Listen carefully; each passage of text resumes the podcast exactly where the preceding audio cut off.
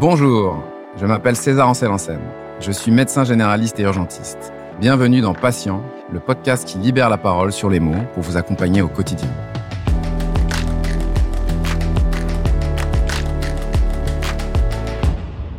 Le TDAH. Le TDAH, le trouble déficitaire de l'attention, avec ou sans hyperactivité, touche entre 3 et 5% de la population en France. Mais de quoi s'agit-il vraiment? Comment est-ce que ça se manifeste au quotidien? Et comment se faire accompagner pour surmonter ce trouble? Aujourd'hui, j'ai la chance d'accueillir Raphaël. Raphaël, bonjour. Bonjour César. Alors Raphaël, tu m'as dit juste avant, il faut que je t'appelle plutôt Raph, c'est ça? Voilà, je préférais parce que tout le monde m'appelle Raph. Dis-moi Raph, est-ce que tu peux te présenter en quelques mots? Donc, euh, ben, je suis Raph, euh, j'ai 54 ans, euh, j'ai deux enfants J'habite euh, dans la Drôme, euh, dans un petit village charmant, et je suis podcasteur youtubeur. Mon podcast est spécialisé sur les hauts potentiels intellectuels, surdoués et ce que je dis toujours, et compagnie. Voilà. Dis-moi, Raph, de quoi on va parler euh, aujourd'hui? De quelle pathologie tu souffres? Je suis là sur votre invitation pour parler du TDAH, le trouble du déficit de l'attention avec ou sans hyperactivité, parce que moi-même, j'ai ce trouble. Raph, moi, je suis ravi de te recevoir aujourd'hui dans Patient pour lever le voile sur le TDAH. Je sais que tu prends, donc, euh, tu viens de nous le dire, que tu prends la parole régulièrement sur ce sujet. Et je pense que ton témoignage, effectivement, il est nécessaire pour venir en aide aux personnes qui traversent la même chose que toi. Raph, est-ce que tu peux nous dire, euh, en quelques mots, ce qu'est le TDAH quand je parle à quelqu'un qui ne connaît pas le sujet, je commence toujours par lui dire, euh, oui, tu sais ce que l'on appelait avant les enfants hyperactifs. Voilà. Je commence toujours comme ça parce que comme ça, ça leur permet de se raccrocher à quelque chose qu'ils connaissent s'ils connaissent pas le terme TDAH précisément. Les personnes qui auraient un TDAH auraient des, des difficultés à réguler et à maîtriser tout un tas de comportements qui semblent maîtrisables pour d'autres. Et que ça soit l'attention, que ça soit l'hyperactivité, mais que ça soit aussi l'impulsivité dans la parole, que ça soit aussi euh, les émotions ou des trucs comme ça. Toi, tu exprimes bien la différence entre euh, la définition finalement médicale et toi, ce que tu ressens ou ce que tu observes. Effectivement, le TDAH, ça veut dire euh, trouble de l'attention, et on dit bien avec ou sans hyperactivité. C'est vrai que pendant un moment, le TDAH, il était défini euh, ou, dans l'inconscient quasiment collectif comme un trouble de l'attention avec hyperactivité. Sauf que euh, il y a des personnes qui sont TDAH mais qui n'ont pas d'hyperactivité, qui auraient juste un trouble qui concernerait l'attention.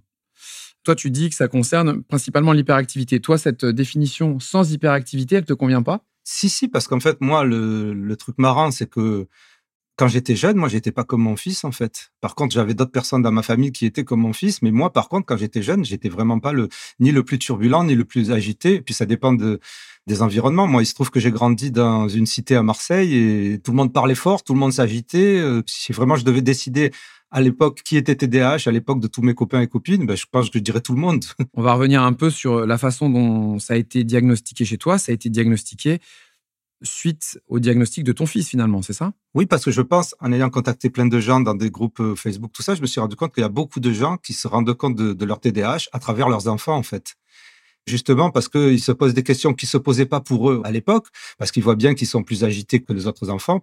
Quand j'amenais mon fils au, sport quand il avait 5 ans, euh, ou 5 ans ou 6 ans, bon, ben c'est normal que tous les enfants soient agités, mais à un moment, ils n'étaient pas agités quand ils devaient faire, je sais pas, tel ou tel exercice qu'on leur demandait de faire.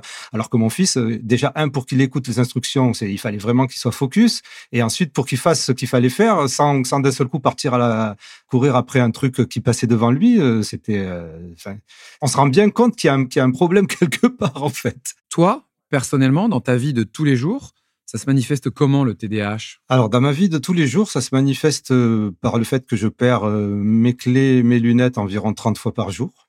Donc, ce qui me permet de faire des kilomètres euh, tous les jours, c'est bien, ça, ça, entretient ma forme. Puis, il faut que je me concentre sur chaque truc que je fais parce que c'est l'archétype du TDAH, c'est-à-dire je commence une tâche, puis ensuite j'en fais une autre parce que parce qu'elle me passe par le cerveau. Et puis, j'oublie complètement que j'avais commencé une tâche et que j'en ai commencé une deuxième, je passe à une troisième tâche. Donc, je suis toujours en train de faire deux ou trois tâches en même temps, en fait. Il y a ce côté, donc, difficulté de rester focus sur une seule tâche. Et il y a une difficulté aussi de me retenir de certaines impulsivités euh, moteurs. Je sais pas, euh, je, je, fais partie des gens qui font facilement tomber quelque chose qui est sur la table, comme il fait mon fils d'ailleurs. Euh, je fais partie de ces gens maladroits. Puis il y a aussi l'impulsivité au niveau de la parole aussi, un blabla qui peut être continu ou qui peut partir dans tous les sens. Euh. Toi, à partir de quel moment tu as commencé à sentir que tu étais différent des autres enfants ou adolescents? Quand j'étais petit, et je ne sais pas si c'est lié au TDAH ou pas, dès l'âge de 3 ans, ben, moi j'étais bègue, je ne pouvais pas sortir une seule phrase. Je n'ai pas pu sortir une seule phrase jusqu'à l'âge de 20 ans, en fait. J'étais insomniaque dès l'âge de 3 ans, j'avais des problèmes urinaires, euh, j'avais des tocs, des tocs urinaires, j'avais divers tocs. Et j'étais ce qu'on appelait à l'époque, puisque moi j'ai 54 ans, à l'époque on disait que c'était des problèmes psychosomatiques euh, nerveux. Voilà. D'accord, donc tu avais des TOC. Alors, le TOC, on, va rappeler ce que c'est. Hein. c'est un trouble obsessionnel compulsif. Ouais. Et donc, c'est en gros, on va aller répéter euh, certains gestes ou comportements plusieurs fois euh, par jour, voire par heure. Et donc, toi, donc, tu as eu, euh, dès l'âge de 3 ans, voilà, des troubles du sommeil, des TOC. Des troubles du sommeil, des TOC et des troubles du langage. Et des troubles du langage. D'accord. Mais ça m'empêchait pas d'être bon en classe, ce qui fait qu'on s'intéressait pas tant que ça à mon cas, en fait. c'est important à, dire parce qu'apparemment, c'est ce qui se retrouve chez les filles. C'est pour ça que j'observe bien ma fille. J'essaie de pas projeter sur elle le fait qu'elle soit TDAH, mais je sais que les filles aussi arrivent à bien se maîtriser en classe et en société, plus que les garçons. Et dans ce cas-là, on s'intéresse pas trop à elle parce que les garçons, en général, ils ont ce côté hyperactif, euh, comme avait mon frère, euh, qui était visible en fait. D'accord. Et toi, donc pendant cette période-là, est-ce que tu te souviens avoir euh, bénéficié d'examens auprès de médecins, de pédiatres Oui, dans les années 70, à Marseille, dans les quartiers nord, ben, j'ai vu mon premier psychologue vers l'âge de 7 ans, 8 ans ou 10 ans, un truc comme ça. quoi. D'accord. Et alors à l'époque, qu'est-ce qu'on disait? Ben voilà, psychosomatique, il est hyper nerveux. Voilà, on disait c'est un enfant hyper nerveux. Donc euh, c'était ça qu'on disait à l'époque. On parlait pas d'hyperactivité, même pour mon frère qui était hyperactif, on disait pas hyperactif non plus quoi. Il présente le TDAH, ton frère aussi, c'est ça? Oui, mon frère, mon autre frère et ma sœur aussi, et probablement ma mère aussi. Je pense que c'est le patient zéro avec le virus, mais non, mais ce que ça montre ça, c'est qu'en fait, il y a pas mal de choses qu'on ignore à propos du TDAH, mais qu'il y a effectivement une prédisposition génétique. Mais ça n'explique pas tout, en fait. C'est qu'il y a une prédisposition génétique, et puis après, bah, il y a euh, l'environnement qui peut jouer euh, aussi là-dessus. Et euh, toi, combien de temps s'est-il écoulé entre le moment où tu as ressenti les premiers ou observé les premiers symptômes de ton fils et ton diagnostic? Comment ça s'est passé une fois que toi, tu t'es rendu compte qu'il y avait quelque chose au niveau de ton fils? Toi, tu as eu le diagnostic au bout de combien de temps pour toi? Comment ça s'est passé? Ben, En fait, euh, le problème, c'est que moi, je suis précaire, en fait. Je suis podcasteur et youtubeur, d'accord, mais je suis précaire avant tout parce que ça ne me permet pas de, gagner ma vie. Et donc, le problème, c'est que toutes les batteries de tests psychologiques qu'on doit faire sont payantes à la base. Je suis allé voir un centre qui était spécialisé en TDAH et en TSA et qui faisait euh, ce qu'ils appelaient la détection à 350 euros et le diagnostic différentiel à 700 euros en comprenant euh, toute une batterie de tests dont peut-être moi je n'avais pas besoin et de toute manière j'avais pas l'argent pour. Donc euh, j'ai réussi à avoir une aide sociale pour me permettre de payer les 350 euros en fait. Mais ça a pris au moins deux ans quoi. Donc ça c'était en 2021. Donc euh, j'étais précaire toujours et j'étais dans un programme de Pôle Emploi pour aider les adultes en difficulté d'insertion professionnelle en fait. J'avais des doutes par rapport à mon fils sur son TDAH et j'avais compris ce que c'était le TDAH. Enfin compris qu'en tout cas il l'était et que peut-être moi aussi je l'étais. J'en ai parlé à la personne de Pôle emploi qui m'a dit, mais nous, on a une structure qui fait passer des bilans neuropsychologiques et qui pourront peut-être vous aider par rapport à sa détection de TDAH. Et c'est en passant le bilan neuropsychologique qui comprenait le test de QI, puisque ça fait partie du bilan neuropsychologique, que en fait le résultat ça a été en fait que j'étais au potentiel intellectuel. Par contre, on ne pouvait pas déterminer si sûr et certain j'avais un TDAH. Voilà. Donc en fait, euh, une fois que tu as passé ces tests, est-ce que tu as ensuite bénéficié d'un suivi par un médecin? Est-ce qu'il y a un médecin qui t'a accompagné là-dessus, par exemple un médecin généraliste? En France, c'est uniquement le médecin ou le psychiatre qui peut diagnostiquer le TDAH. Donc euh, ce n'est pas à le ou à le neuropsychologue qui a fait la détection qui a fait toute la batterie de tests de le diagnostiquer. Par contre, le, psychiatre peut aussi faire un diagnostic de TDAH si, si, on va voir un psychiatre pour être détecté. Et donc là, moi, il m'a fallu trouver. Euh, bon, j'allais d'abord parler à ma médecin qui a donc compris euh, que j'avais un TDAH, mais ensuite, ce qu'avait bien dit la psychologue et ce que pensait le médecin, c'est qu'il fallait penser, pour mon cas, à une médication pour ça, ça passait uniquement par euh, le psychiatre d'abord. Oui, parce qu'en en fait, euh, ils ont fait le diagnostic et ils ont retenu pour toi l'indication donc euh, d'un traitement médicamenteux. Donc la molécule la plus connue, c'est ce qu'on appelle le méthylphénidate. Et donc ça passe par une prescription sur une ordonnance sécurisée par un spécialiste. Et donc généralement, c'est plutôt les psychiatres qui le prescrivent, voire certains pédiatres quand le diagnostic est fait tôt. Toi, une fois que tu as eu ce diagnostic de TDAH, qu'est-ce que ça a changé pour toi? Ah ben moi, ça a réexpliqué toute ma vie. une fois qu'on sait qu'on a un TDAH, on comprend tout un tas de trucs, c'est-à-dire euh, l'impulsivité, l'hyperactivité, blablabla, blablabla. Mais on comprend aussi que c'est très lié à tout un tas de comorbidités, dans celle que j'avais, c'est que ça soit le TOC, les 10 aussi, puisqu'apparemment, j'étais moi aussi dyspraxique, mais comme mon fils, sauf qu'à l'époque, on savait même pas que ça existait, donc on n'allait pas me dire que j'étais dyspraxique.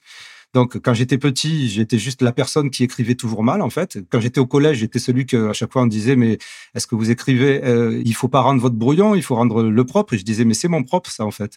Je viens de copier le brouillon. Et les deux étaient exactement les mêmes. Donc, euh, je sais pas si c'est dû à la dysgraphie, si c'est dû au TDAH, j'en sais absolument rien. Et surtout, j'ai développé à travers, euh, au fil des années, dès l'adolescence, tout un tas de troubles anxieux. Et je pense avoir développé des troubles anxieux généralisés. Et j'ai fait un burn-out à la fin de mon lycée. J'ai pas passé le bac parce que c'était littéralement impossible pour moi de réviser. Si tu dois nous faire un petit résumé de ta scolarité, euh, donc parce que tu parles du bac, mais avant, comment ça se passe au collège et au lycée, toi, en tant qu'élève? Il y a un certain schéma qui n'est pas obligatoire chez les hauts potentiels intellectuels qui ont aussi un TDAH. Ça serait qu'ils arrivent plus facilement à compenser certains problèmes du TDAH, ce qui a été mon cas. Donc, que ce soit l'inattention ou l'hyperactivité à, l'école, j'étais ni inattentif ni hyperactif à l'école. Et donc, euh, toute ma primaire et tout le collège, j'étais le meilleur élève, en fait. Donc, en fait, c'est hyper difficile. On comprend vite que si on n'y connaît rien dans ce domaine-là, on peut vite se faire piéger parce que on peut vite mettre la personne TDAH en mode hyperactif, euh, cancre, qui suit pas, qui est inattentif. Sauf que toi, tu étais au potentiel, donc tu compensais. Ben en fait, j'ai compensé pendant la primaire, j'ai compensé pendant le collège. Pour moi, c'était simple, en fait, c'était fait, c'était facile et ça posait aucun problème. Je veux dire, ça posait aucun problème pour avoir un, bon niveau. Par contre, pour moi, me concentrer euh, peut-être deux fois ou trois fois plus que les autres. Donc, je suis resté insomniaque avec tous ces problèmes de TOC et tout ça et d'anxiété. Et ce que j'ai développé euh, en grandissant avec le collège et surtout au lycée, c'est de réviser et de travailler avec, euh, à l'époque, la radio allumée. Et puis ensuite, c'est devenu la radio plus la télé allumée. Et puis ensuite, c'est devenu la radio plus la télé et le Walkman sur les oreilles. Donc à partir de là, euh, c'était plus possible. Voilà. En fait, qu'est-ce que ça permettait de faire tout ça en même temps? Ça veut dire de maintenir ton attention? Ça me permettait d'être dans un état qui me permettait, moi, de me concentrer sur ce que j'apprenais. Mais en réalité, ce qui se passait, c'était deux fois plus d'efforts, deux fois plus de, de problèmes. Comment ça s'est manifesté ton burn-out? Ben, je pouvais plus suivre. J'ai pété un plomb et puis, et puis j'ai dit non, non, mais si je continue comme ça, je vais devenir fou ou je vais parce que les professeurs continuent à, me dire mais c'est très bien, euh, allez-y comme ça, euh, vous allez être chimiste. Mais moi en fait, la seule chose que je me voyais, moi, c'était de devenir fou en fait. Tu souffrais quasiment en silence en fait. Et euh, donc tu passes pas le bac et qu'est-ce que tu fais? Tu changes d'activité? Comment tu fais? C'est des années de galère, faire des contrats aidés et puis après petit à petit, j'ai découvert l'univers de la radio. Au niveau psychique, tu es dans quel état à ce moment-là? Je suis sous Valium, sous lithium. Je vais voir un psychiatre. Mais il y a tout qui est redescendu pour le stress et toute la pression d'avoir à représenter une personne qui fait bien ses devoirs, qui, suit bien ses leçons et qui est bien dans sa peau. Euh, ce qui me plaît, j'éprouve moins de problèmes à le faire. Voilà. Et il se trouve que le premier petit boulot que j'ai réussi à trouver, c'était dans un studio d'enregistrement euh, pour euh, des livres pour non-voyants. Et d'un seul coup, ça me convenait puisque moi, j'étais devenu un grand fan de radio que j'écoutais toute la nuit puisque j'étais insomniaque et toute la journée. Et ça me plaisait. Je me suis dit, ben, ça, c'est ce que j'ai envie d'apprendre, en fait. Donc, j'ai tout appris sur le tas, en fait. Et pendant cette période-là, comment est-ce que tu as géré ton rapport aux autres? De pouvoir se retrouver à communiquer avec les autres, de pouvoir se retrouver à reprendre en main sa vie. J'ai eu l'impression tout le long de, de, mon enfance, étant donné que je devais me contrôler sur tout un tas de trucs, et ne pas montrer que j'étais ci, ne pas montrer que j'étais ça, essayer de faire bien les choses, de faire bien les choses. Bon, c'est un truc qui arrive à tout le monde. Hein, je veux dire, je suppose que personne ne va. Enfin, il n'y a pas beaucoup de gens qui vont à l'école en, chantant à 8 heures du matin. C'est pas le principe. Mais je suppose qu'il y a tout un tas de trucs que je devais contrôler que je n'avais plus à contrôler par la suite parce que il n'y avait pas ce regard sur moi. Euh, j'ai découvert le fait de faire plein de trucs debout, alors qu'à l'école, on ne peut pas le faire debout, par exemple. Il y a eu des moments où des personnes de ton entourage ont émis l'hypothèse qu'il y avait un trouble ou... non, parce que d'abord, je pense que l'entourage de ma famille était, avait tous un TDAH, donc de ce côté-là, voilà. Et puis honnêtement, j'ai toujours su que j'avais un trouble, sauf qu'à cette époque-là, je ne savais pas que ça s'appelait un trouble. En tout cas, j'ai toujours su que j'avais un problème psychologique ou psychiatrique, puisque j'ai toujours été suivi par des psychologues et des psychiatres. Mais quel nom lui mettre? J'ai vu au moins 15 psychologues et psychiatres dans ma vie. Aucun d'eux ne m'a jamais diagnostiqué TDAH. Aucun. J'ai envie de revenir là-dessus parce que c'est vrai que maintenant, c'est un sujet dont on parle un petit peu plus. Mais donc, pendant toute cette période-là, on est d'accord que tu as un suivi qui est quand même régulier. Ouais, ouais, ouais. Donc, avec psychiatre, on le rappelle, les psychiatres sont des médecins et donc euh, des psychologues. Et à ce moment-là, donc, tu as parfois des médicaments, c'est ça? Tu expliquais que tu avais eu du Valium et du lithium. Alors, quand j'avais 20 ans, oui, oui. Mais après, quand je suis parti de chez mes parents, que j'ai vécu ma vie tout seul, euh, et que j'ai vécu une vie, entre guillemets, qu'on pourrait appeler une, vie de bohème, de saltimbanque, de ce qu'on veut, quoi. Ben, à partir de là, non, je prenais plus de médicaments. Par contre, j'essayais de voir régulièrement des psychiatres ou des psychologues dès que je le pouvais, en fait. Et est-ce que tu t'auto-médiquais? Est-ce que tu prenais des médicaments toi-même ou des produits euh, pour te calmer? Il y a un truc qu'on peut appeler ça de l'automédication, c'est le cannabis. D'accord. Parce qu'à un moment, vers l'âge de 24 ans, j'ai découvert ça. Donc, j'ai découvert ça super tard quand même.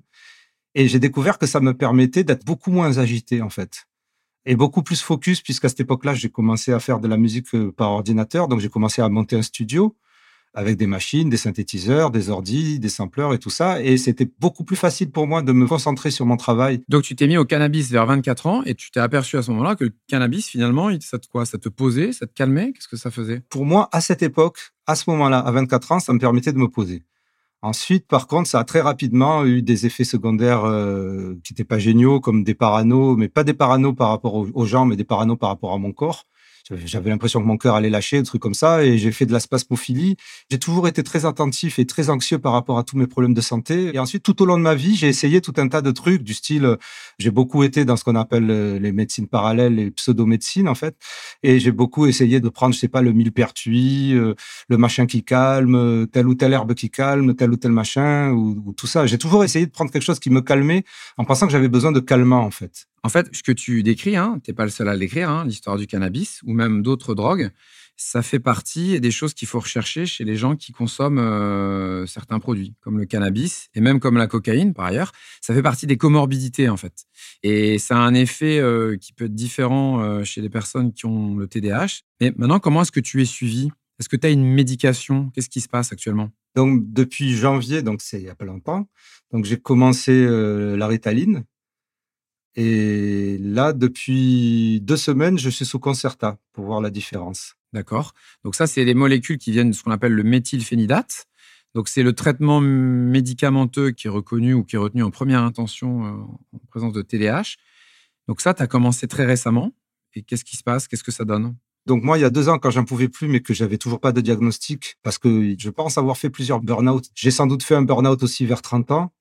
Et tout récemment, donc j'avais fait un burn-out après la naissance de mes enfants euh, parce que j'étais vraiment dépassé par tout ce que j'avais à faire et que j'avais vraiment envie de faire bien. Et donc j'étais dans 30 tâches différentes J'arrivais pas à dormir, j'arrivais pas à réguler mes, émotions. Enfin, j'étais devenu intenable. Donc, vu que j'avais toujours pas de diagnostic euh, et que je pouvais pas prétendre à, dire salut, je suis sûr que je suis TDAH, euh, je vais prendre du méthylphénidate, je suis allé voir ma médecin qui m'a prescrit donc euh, un inhibiteur de recapture de la sérotonine, un antidépresseur. Ouais, c'est un antidépresseur, c'est ça. De ce type-là, qui est très bon pour l'anxiété. Et donc, du jour au lendemain, j'étais plus anxieux. Voilà, ça a pris même pas trois jours. Et j'ai vraiment reculé, reculé, reculé le moment de prendre des antidépresseurs parce que j'étais dans cette espèce d'ambiance pseudo-médecine où on pensait que les antidépresseurs, c'était le diable. Et non seulement ça a changé ma vie, mais je me suis pas tourné en zombie du tout. Et donc, quand j'ai commencé la, la, Ritaline, donc en janvier, j'étais toujours sous antidépresseur. Et là, j'ai décidé de me sevrer de l'antidépresseur et je vois la différence quand même. J'ai l'impression que la Ritaline avec l'antidépresseur, ça n'a pas la même action que la Ritaline sans l'antidépresseur. Donc maintenant que tu es sous traitement par euh, qu'est-ce que ça a changé sur ton attention, sur ton activité, sur ton impulsivité? Tu as noté des différences? J'ai pas l'impression d'être plus calme. Ça m'empêche pas de perdre mes clés 30 fois par jour. Ça m'empêche pas de me sentir euh, hyper excité. Mais par contre, j'ai pas 360 000 idées et donc, pour travailler, c'est génial. Pour faire du montage vidéo, c'est génial parce que je me, me lève pas toutes les 30 secondes ou je me tourne pas toutes les 30 secondes si je suis debout pour aller faire autre chose.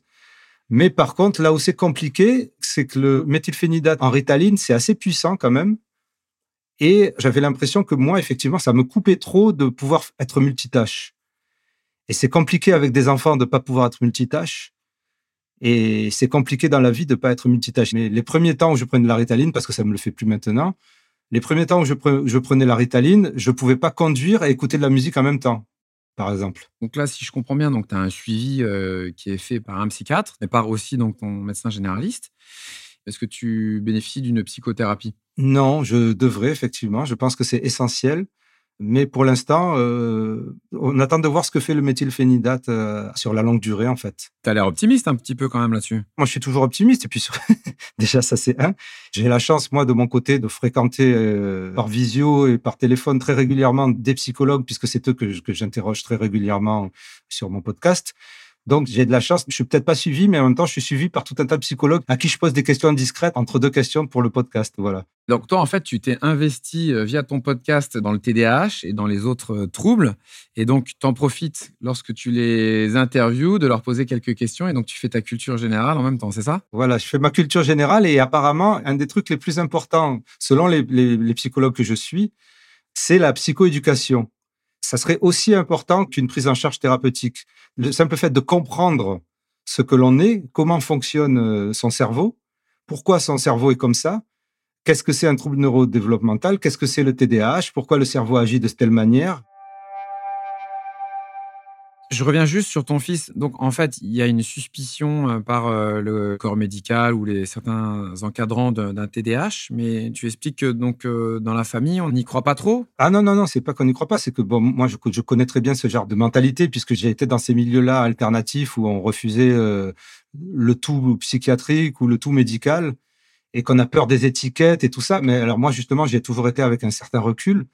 Moi, j'ai aucun problème à être étiqueté, ça me dérange pas, je m'en fiche complètement. Je me fiche aussi de savoir si mon fils est étiqueté ATDAH ou dysgraphique ou peu importe. En fait, je m'en fiche du moment que son cas est traité. En fait, je pense que c'est très difficile pour certains parents d'admettre que leur fils ou leur fille est un trouble, d'autant plus si on appelle ça une pathologie, d'admettre que leur fils ou leur fille est un trouble psychologique, que leur fils et leur fille ne seront jamais comme les autres, en fait. Parce que le trouble neurodéveloppemental, on l'a quand on est, on l'a quand on meurt. On n'est pas soigné. Le, le méthylphénidate, ça nous soigne pas. Ça soigne les symptômes. Enfin, ça réduit les symptômes, en fait. Et les thérapies permettent aussi d'agir sur les symptômes, mais on ne déconnecte pas le cerveau, en fait. En fait, ce que tu décris, c'est que tu penses que, peut-être à juste titre, le fait de nommer euh, ou de mettre les personnes dans cette case-là, ça les stigmatise peut-être en tant que malades. C'est ça que tu veux dire? Chez certains, ça les stigmatise. Ils préféreraient maintenant euh, être appelés au potentiel intellectuel, par exemple. Mais effectivement, CDH, ça peut être stigmatisant. Moi, ce que je constate, c'est que en 2023, dans la petite école de campagne où mon fils est, c'est pas stigmatisant du tout. Pourquoi tu dis ça? Il y a des adaptations qui sont faites pour chaque élève. On a demandé une adaptation pour mon fils, même s'il n'était pas officiellement TDAH, mais de toute façon, c'est une adaptation pour sa dysgraphie et sa dyspraxie. Et donc, le simple fait qu'il ait des aménagements, qu'il soit autorisé à être un peu lui-même à pouvoir euh, gigoter sur sa chaise sans qu'il y ait un problème, à pouvoir euh, euh, passer d'une table à l'autre sans qu'il y ait forcément un problème, à pouvoir dessiner sur les coins des pages. Toi, maintenant que tu commences vraiment à avoir pas mal de recul là-dessus, hein, tu es entre guillemets un, on pourrait qualifier de patient expert. Toi, de ton regard, comment tu penses que l'encadrement et le suivi pourraient être améliorés? Comment est-ce qu'on pourrait améliorer les choses là-dessus? Ben Déjà, justement, dédramatiser le truc pour les parents et aussi faire effectivement de la communication pour faire comprendre aux gens de la vulgarisation pour faire comprendre aux gens ce que c'est exactement. Et aussi, il y a des thérapies qui permettent de baisser les symptômes, mais que ça va pas le soigner, mais qu'il y a des thérapies qui permettent de baisser les symptômes, qu'il y a des, accompagnements parentaux aussi pour aider les parents à gérer leurs enfants, et que la médication, c'est pas un truc du diable aussi, et que ça permet à certains de s'en sortir vraiment bien. Voilà. C'est hyper intéressant ce que tu dis, Raph, parce qu'en en fait, ce qui se passe, c'est que les TDAH, donc même si c'est un grand débat sur le pourcentage de personnes qui euh, présentent un TDAH, il y en a beaucoup et qu'une fois que c'est euh, pris en charge correctement, ben, on a une vie normale en fait. C'est-à-dire que le seul but de l'accompagnement, c'est d'éviter ben, les problèmes suite à l'impulsivité ou au déficit de l'attention. L'impulsivité, ça peut être tout bête, hein, mais ça peut euh, avoir un accident euh, en faisant du sport ou en conduisant, ou prendre des toxiques, ou des fois ne pas savoir s'arrêter à temps. Et donc, le fait d'être accompagné, ça permet d'éviter ça. Puis, il faut pas oublier qu'il y a plein de personnes connus ou non connus d'ailleurs qui ont le TDAH. Hein. J'avais lu que l'acteur euh, Ryan Gosling, il était porteur de TDAH. Il y a plein de gens euh, qui font toutes les professions qui peuvent être porteurs de TDAH. Et c'est pas parce qu'on a un TDAH qu'on peut pas avoir euh, tel emploi ou évoluer. Donc c'est intéressant ce que tu dis. On a vu, toi, tu étais une période où c'était pas encore très connu, hein, ce trouble, on va dire, le trouble.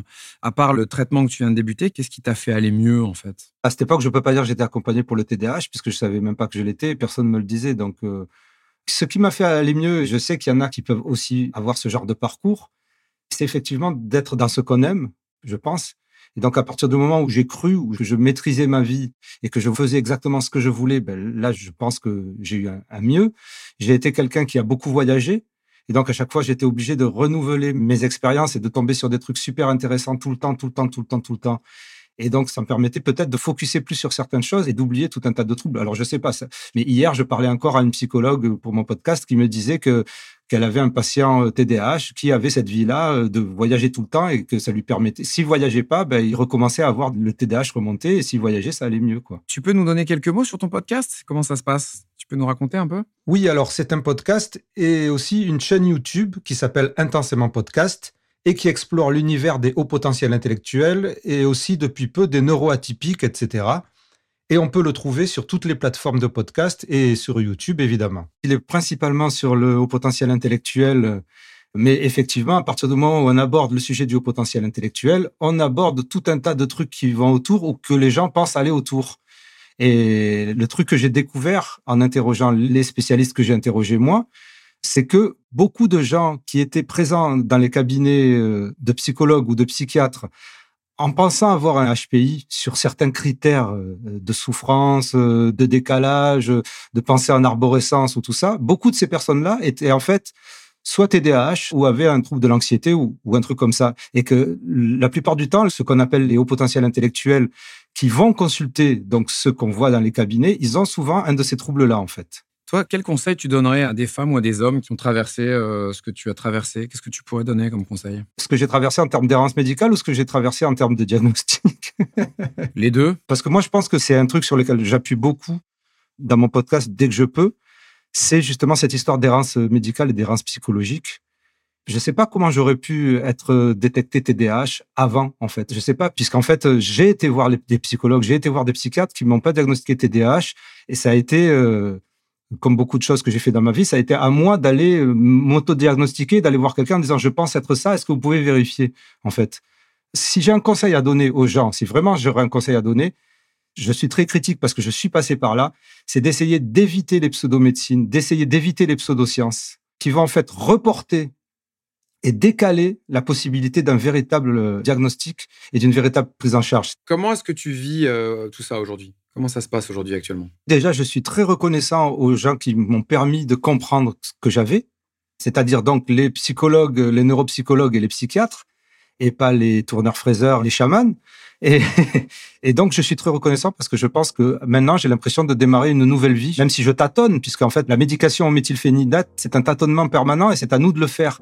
C'est pas le médecin qui nous impose la posologie, en fait. C'est à nous de comprendre comment ça agit et donc, on est dans un tâtonnement permanent. Et puis, il faut aussi rappeler que c'est pas uniquement ça, la prise en charge, c'est un ensemble. C'est-à-dire que c'est la psychoéducation, l'accompagnement, etc. Exactement, exactement. Raph, dis-moi, qu'est-ce qu'on peut te souhaiter pour la suite? Alors, pour la suite, me souhaiter, ben, ça serait de voir qu'en fait, cette médication fonctionne bien. on te souhaite vraiment le meilleur. On ira bien entendu faire un tour euh, sur ton podcast. Et en tout cas, je te remercie euh, encore mille fois de nous avoir euh, raconté ton histoire. C'était super intéressant. Ben merci. J'espère que j'aurai répondu à tes questions comme il faut. C'est super. Vraiment, merci beaucoup et on te souhaite le meilleur pour la suite. Merci à toi. Salut Raph. Pour compléter le témoignage de Raph, nous avons sollicité l'éclairage d'un expert.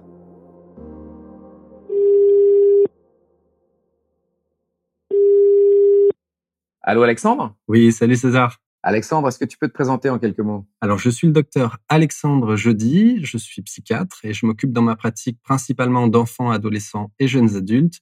Actuellement, j'exerce sur une unité d'art-thérapie à Clermont-Ferrand et je suis également créateur de contenu avec ma chaîne Un psy dans ma poche. Alexandre, qu'est-ce que c'est le TDAH Alors, c'est l'acronyme de trouble déficit de l'attention avec hyperactivité, plus ou moins. Alors, cliniquement, ça va être des enfants, effectivement, qui vont avoir des difficultés attentionnel, donc ça part de difficultés pour se concentrer, pour maintenir son attention dans le temps, une plus grande sensibilité aussi à la distractibilité, c'est-à-dire ce qu'on appelle en attention divisée, ça va être beaucoup plus compliqué pour eux. Et ça peut être associé à cette composante hyperactive qui, elle, parle plutôt d'une agitation motrice et en fait un besoin d'être en activité motrice pour pouvoir se concentrer. Est-ce que tu peux nous détailler ce qui se passe dans le cerveau d'une personne qui a un TDAH On a observé ce qu'on appelle un déficit en dopamine, qu'on appelle classiquement l'hormone de la récompense, et une diminution de l'activité, notamment dans les zones préfrontales, qui sont euh, les zones qui permettent un petit peu euh, justement d'inhiber et de contrôler un peu nos comportements. Est-ce qu'on connaît l'origine de ce trouble? Alors, il a une origine qui peut être euh, mixte. On va dire qu'il y a effectivement une composante génétique. On parle de prédisposition génétique. De mémoire, si un parent est atteint, on va avoir 45% de chances que l'enfant soit aussi porteur du trouble. Et si les deux parents sont atteints, ça monte à 85% de chances. Et donc, l'autre composante est effectivement environnementale. Donc, c'est une maladie qui va être contextuelle et son aspect pathologique, c'est-à-dire l'apparition euh, et la souffrance liées aux symptômes, dépendra énormément de l'environnement et du contexte. Quels sont les signes qui pourraient indiquer qu'un enfant ou qu'un adulte souffre de TDAH On retrouve à la fois la composante inattention, donc ça va être euh, des personnes qui vont tendance à oublier les choses, à avoir du mal à se concentrer, à avoir du mal à rester attentif, qui peuvent aussi euh, couper la parole, ce genre de choses. Donc ça, c'est plutôt la composante défaut d'inhibition ou impulsivité. Et après, on aura la composante hyperactive avec euh, les aspects d'agitation motrice, de nécessité d'avoir cette décharge motrice pour rester concentré. Donc, le cerveau, s'il n'éprouve aucun plaisir, il pourra absolument pas se concentrer sur la tâche en cours, alors que s'il trouve du plaisir, alors là, en revanche, sa capacité d'attention va être maximale, comme si euh, il fonctionnait un petit peu sur un mode on-off. Et euh, ça, c'est ce qu'on retrouve effectivement cliniquement. C'est une difficulté plus grande que la norme à se concentrer s'il n'y a pas de plaisir associé. Et euh, les autres aspects qui sont importants, c'est qu'il faut que les troubles s'expriment dans plus de deux environnements différents, avec une apparition des troubles avant 12 ans. D'accord. Et que ces troubles ne soient pas mieux expliqués par un autre diagnostic psychiatrique, par exemple la schizophrénie, les troubles de l'humeur, les troubles anxieux et tout un tas d'autres choses euh, qu'on peut rencontrer en pratique. D'accord, très clair. Dans le TDAH, le H, il est pour hyperactivité, c'est ça? Sauf que il y a des euh, troubles de l'attention, mais sans hyperactivité. C'est un piège, ça, non? Ça, c'est toute la difficulté, effectivement, des enfants qui ne vont pas trop bouger, qui vont rester plutôt dans leur coin, plutôt dans leur rêverie, en fait, parce que généralement, ils ne dérangent pas. Et donc, du coup, l'alerte et l'accès au parcours de soins, au diagnostic et à la prise en charge va être retardé, alors qu'ils sont eux aussi en réelle difficulté. Il y a d'autres troubles qui peuvent mimer un TDAH. Tu nous as parlé de troubles psychiatrie. Est-ce qu'il y a d'autres troubles tels que l'anxiété? Alors l'anxiété, absolument. En fait, euh, alors ça c'est un peu ma vision des choses et la façon dont je le présente effectivement euh, quand je vois des ados, euh, des personnes arriver en consultation. Je leur parle un petit peu de ce que j'ai appelé un triptyque, c'est-à-dire entre troubles anxieux, TDAH et les enfants avec un haut potentiel intellectuel. Parce qu'en fait, si on reprend cette notion de difficulté plus grande que la normale à se concentrer sans plaisir, eh ben on peut imaginer que un enfant anxieux, il va être en état d'hypervigilance en fait. Donc il va pas pouvoir rester attentif parce qu'il va être constamment en alerte. Donc euh, ça peut mimer effectivement les signes du TDAH et par exemple un enfant qui aurait un haut potentiel intellectuel, un enfant qui s'ennuie en cours et qui ne trouve pas de sens à ce qu'on lui demande, eh ben, va aussi pouvoir refuser de faire les choses, mais plus finalement par opposition parce qu'on ne lui apporte pas la substance et euh, la stimulation intellectuelle euh, nécessaire, et du coup qui va plutôt être sur le versant euh, opposition, et ça peut aussi mimer effectivement des difficultés attentionnelles. Quand on a un fonctionnement de type TDAH, pourquoi est-ce qu'il faut traiter? Effectivement, c'est une pathologie neurodéveloppementale, c'est-à-dire que lorsqu'on est avec un fonctionnement de type TDAH, on restera toute sa vie avec un fonctionnement de ce type. Ce qui euh, fait qu'on traite, alors que ce soit de manière effectivement médicamenteuse ou pas, ça va être l'apparition, la souffrance liée à ces troubles. Et à l'adolescence, comme il y a cette diminution de la dopamine dans le cerveau, une des façons d'apporter cette dopamine, c'est par exemple la consommation de toxiques. Ça peut être l'alimentation, ça peut être la prise de risque. Donc en fait, on va avoir des adolescents et des adultes qui se mettent en danger avoir l'apparition de dépendance, ce genre de choses. On peut avoir l'apparition donc de troubles anxieux qui se muent ensuite en troubles de l'humeur, de type par exemple dépressive. Donc voilà, c'est toutes ces conséquences qui nous font dire qu'il vaut mieux le repérer et le traiter dès le plus jeune âge dans le TDAH, et quand on prend la notion de traitement, il faut voir les choses dans son ensemble. C'est-à-dire qu'on va d'abord commencer par s'occuper du milieu familial, avec par exemple de la guidance parentale, du milieu scolaire, avec la présence d'aménagement scolaire et éventuellement une aide humaine à l'école, et l'aspect psychothérapie, c'est-à-dire la remédiation cognitive et euh, des choses comme euh, de la gestion émotionnelle. Pour l'aspect médicamenteux, on a ce qu'on appelle le méthylphénidate, qui est un dérivé amphétaminique, avec une forme soit à libération immédiate, mais on essaye souvent d'aller chercher une dose à libération prolongée pour que les enfants puissent être tranquilles sur toute la journée d'école. On entend parfois dans des discussions que euh, maintenant on diagnostique des TDAH partout, que dans certains pays on met tous les gamins sous méthylphénidate parce qu'ils ont des troubles de l'attention. Qu'est-ce que tu as à dire, toi, là-dessus? Alors, que le TDAH, effectivement, c'est une maladie qui est fréquente. C'est-à-dire qu'on estime, sur différentes études un petit peu partout dans le monde, que chez les enfants, on aurait à peu près 5,9% d'enfants avec un TDAH et 2,5% des adultes. Donc, c'est quand même une pathologie qui est très fréquente. En revanche, aux États-Unis, il y a un article de la dépêche de 2017 où des médecins ont donné une alerte sur des risques de mésusage parce qu'on estimait entre 14 et 38% des collégiens et étudiants américains qui prendraient du méthylphénidate. Donc on est bien au-delà des euh, même 5, même 6% donc c'est pour ça en France qu'on est sur ce qu'on appelle des ordonnances sécurisées avec une prescription initiale par un spécialiste et éventuellement renouvellement tous les mois par un médecin généraliste. D'accord, donc c'est pas du tout une légende urbaine. Alexandre, comment le TDAH peut-il affecter les relations et la vie sociale? C'est vraiment un enjeu clé parce que finalement c'est une des conséquences et notamment chez les enfants qui peut être euh, une des plus délétères euh, pour eux. C'est pour ça qu'on a ce qu'on appelle des groupes d'habileté sociale justement. En fait, avec la composante d'impulsivité et de défaut d'inhibition, on va avoir des personnes qui vont rapidement lâcher une conversation, qui vont couper la parole, qui vont euh, réagir fortement sur un plan émotionnel, ce genre de choses et donc, ça peut créer des difficultés euh, sur le plan relationnel et euh, aussi sur le côté un petit peu inadapté notamment dans le milieu du travail ou de l'école, ben voilà, un enfant qui va être un peu pointé du doigt, qui va être un petit peu euh, ostracisé comme l'élément perturbateur, tout ça peut être assez compliqué à vivre. Qu'est-ce qu'on peut faire selon toi, pour améliorer le dépistage et la prise en charge Alors, pour euh, améliorer le dépistage et la prise en charge, déjà, je commencerai par former absolument les médecins généralistes, c'est quand même eux qui sont toujours en première ligne, les pédiatres et les médecins de la PMI, parce qu'il y a tous ces rendez-vous obligatoires. Je crois qu'il y en a quelque chose comme 14 jusqu'à 4 ans. Donc, il y a possibilité de vraiment avoir euh, un regard médical dans ces différents moments. Ensuite, c'est mieux coordonner la pédopsychiatrie avec le reste des soins pour que le pédopsychiatre et une place et qu'ils puissent passer des relais au reste des professions. Ensuite, c'est former l'école, forcément, donc que ce soit les médecins scolaires, les psychologues scolaires, les infirmiers scolaires et aussi les profs, à la fois pour l'aspect effectivement alerte, mais aussi pour l'aspect aménagement et adaptation aux personnalités, effectivement, au fonctionnement de ces enfants. Au niveau du parcours de soins, qu'est-ce que tu conseillerais à des parents ou même à des adultes qui se posent la question euh, du diagnostic de TDAH. Qu'est-ce qu'ils doivent faire? Alors pour ce qui est des parents, je commencerai effectivement peut-être à me renseigner. Il y a des assos avec des choses très bien faites sur Internet, euh, par exemple l'association Hyper Super euh, sur Paris, où vous pouvez trouver des renseignements. Il y a des chaînes YouTube aussi de personnes qui en parlent. Je pense à la clinique Belmont, je pense à une chaîne qui s'appelle Psy, point d'exclamation, qui donne des informations assez intéressantes. Après, c'est vrai que quoi qu'il arrive, il faudra rencontrer au moins un pédiatre ou un pédopsychiatre pour établir le diagnostic. Ok, très bien. Bah, écoute, c'est très clair, Alex. En tout cas, on retient les messages, hein, c'est-à-dire de d'y penser, de consulter euh, s'il y a un doute, et si effectivement le diagnostic est confirmé, euh, de pas hésiter à se lancer dans le traitement pour éviter euh, les conséquences délétères à, à moyen ou long terme. Absolument. Je te remercie beaucoup, Alex. Avec plaisir. Merci à toutes et à tous de nous avoir suivis. N'hésitez pas à partager cet épisode à vos proches et amis. J'espère que la parole de Raphaël vous a autant aidé que moi à comprendre davantage ce trouble. Je remercie encore infiniment Raphaël de nous avoir confié son histoire.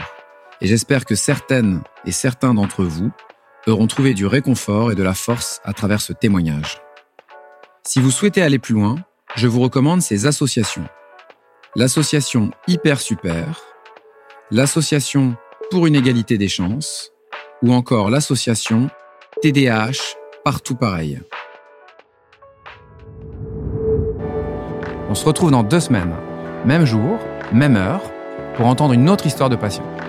En attendant, je vous dis à très vite et surtout, prenez soin de vous.